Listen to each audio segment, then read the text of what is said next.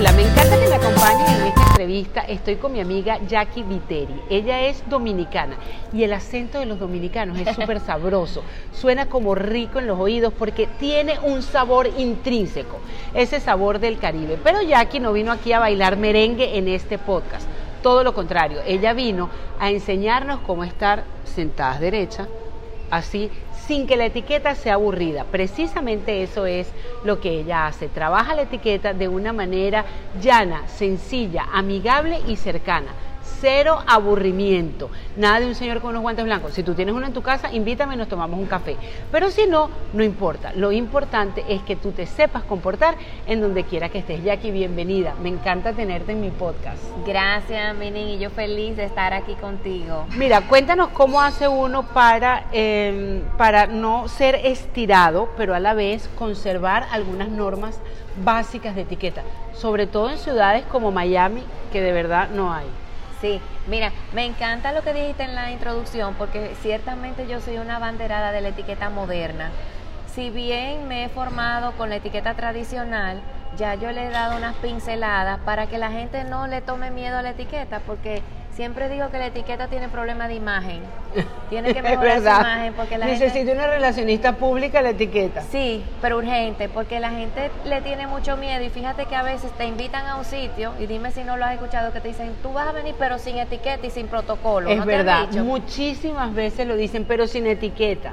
Exactamente, eso quiere decir no van a haber reglas, no va a haber nada de eso, pero ciertamente la etiqueta no habla solamente de reglas, es más bien qué cosas tú debes hacer para no molestar a los demás.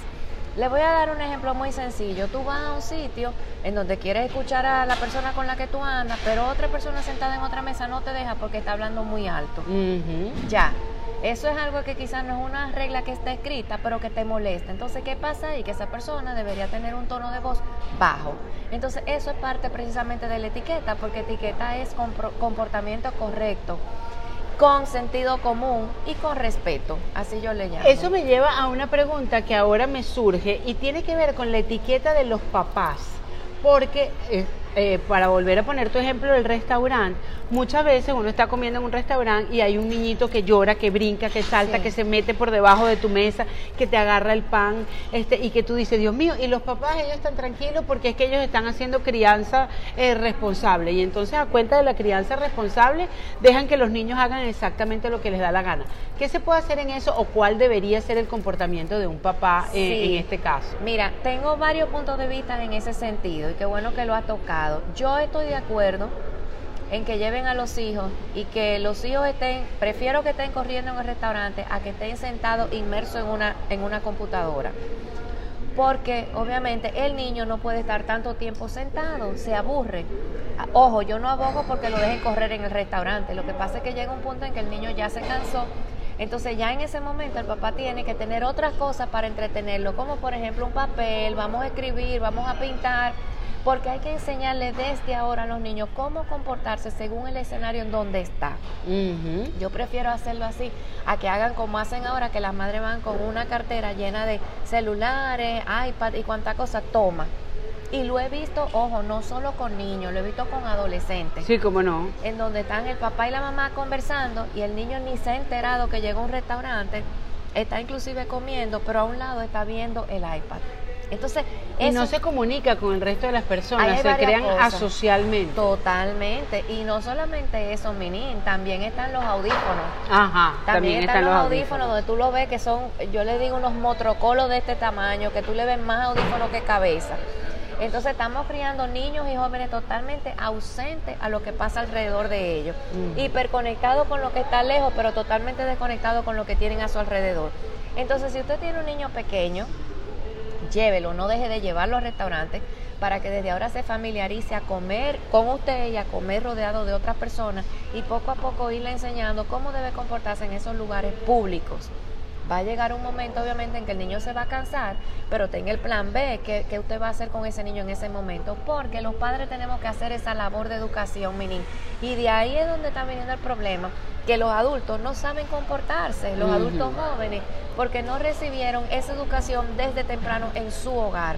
Ya motivados por el trabajo, los padres tienen ambos que salir a trabajar, a veces los divorcios, donde a veces hay un desenfoque de qué te toca a ti y qué me toca a mí educar en cuanto a mis hijos. Ahora me llama la atención otro tema que está vinculado con ese y es los papás y las mamás, sobre todo en los malls, en los centros comerciales, como se dice en nuestros países, que cuando vas a tomar el ascensor, entonces ponen unos coches de este tamaño que parecen unos Maserati y los meten ahí y no importa, y entran este, a como de lugar con las bolsas, con los niñitos afuera, la gritadera y la persona que está dentro se siente... Y no sabe qué hacer. Eh, no sabes qué hacer, entonces te pegas contra la parte de atrás del ascensor porque ellos toman la escena. O sea, eh, yo entiendo que mi espacio termina donde empieza el espacio del otro, pero hay como mucha falta de etiqueta y de educación con respecto a esto. Totalmente, fíjate que hay una etiqueta estricta solo para el ascensor. Ay, mira, yo no sabía eso, etiqueta para el ascensor, para el ascensor aprende. y es bastante extensa desde que tú pulsas el botón quiénes están a tu alrededor, a dónde te vas a colocar, porque hay personas que abren la puerta y están en el medio, entonces tú no sabes ni por dónde Ajá, salir. entonces, y uno metiéndose por un ladito así. ajá. Y se le olvida que siempre tiene preferencia el que va a salir. Entonces, si usted tiene esos, esos carritos muy grandes, sentido común, depende en qué momento usted llegó. Si es de primero, obviamente usted va a entrar primero, pero si no, no intente forzar la situación, tiene que esperar el próximo viaje.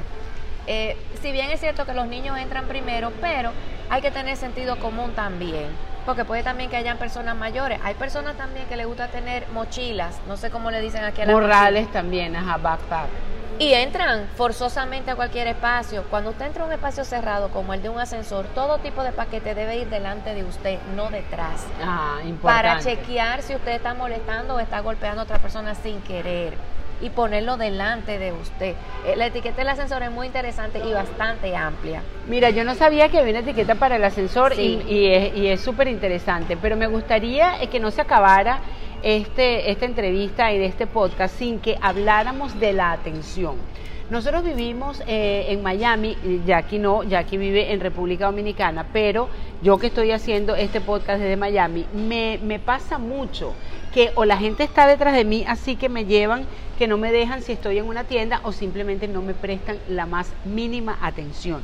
También pasa con los bazares. Yo que trabajo con emprendedoras, eh, asisto mucho a bazares y ferias de venta en donde mujeres exponen sus productos, pero entonces hay unas que están con el celular para volver Sí. al mismo tema, están con el teléfono y tú queriendo saber cuánto cuestan unos aretes y no tienes ni la menor idea, o están tan encima, la tengo en ese, también en L, hay roja, hay verde, pruébate esta, que tú dices, Dios mío, pero déjame ver.